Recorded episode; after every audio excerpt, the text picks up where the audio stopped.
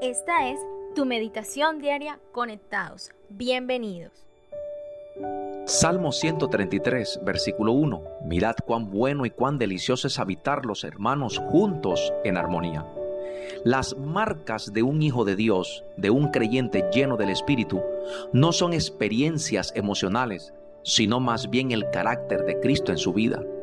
Por eso la vida cristiana no solo es poder de Dios, sino también es carácter de Cristo en cada uno de nosotros. De hecho, la armonía que tenemos con otras personas está directamente relacionada también con el carácter en nosotros, el carácter de Cristo en nuestras vidas. Si tú tienes una buena relación con Dios, vas a vivir en armonía con los demás. Por ejemplo, la regla de oro en el hogar para andar en armonía se encuentra en la palabra de Dios. Y ese es el principio de la cabeza, lo que ayuda a traer la armonía al hogar. Tenemos que recordar que la cabeza del hogar siempre va a ser Cristo y que cada hogar debe tener un orden de prioridades. Número uno, Dios. Número dos, el cónyuge. Número tres, los hijos. Número cuatro, el lugar de trabajo. Número cinco, la iglesia. Número seis, los parientes. Número siete, los amigos.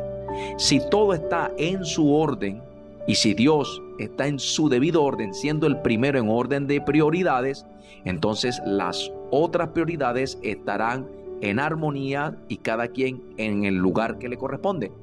Por ejemplo, el apóstol Pablo dijo en Efesios 5:22, las casadas estén sujetas a sus propios maridos como al Señor. O sea que las esposas deben someterse. Sometimiento no es esclavitud sino sencillamente es respetar y darle el lugar al esposo.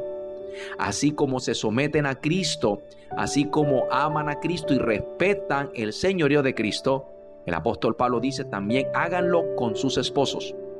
Pero a los esposos, en Efesios 5, versículo 25, le dice, Maridos, amad a vuestras mujeres, así como Cristo amó la iglesia y se entregó a sí mismo por ellas o sea que los esposos deben amar a sus esposas como Cristo ama a la iglesia. Permítame decirle algo a los esposos. Ustedes son llamados a ser la cabeza del hogar, pero asumir el rol de cabeza no los coloca en una posición ni les da la autoridad para ser un dictador en la casa. El Señor como cabeza de la iglesia nunca ha sido ni será un tirano con ella, porque el Señor ama y trata con amor a su iglesia.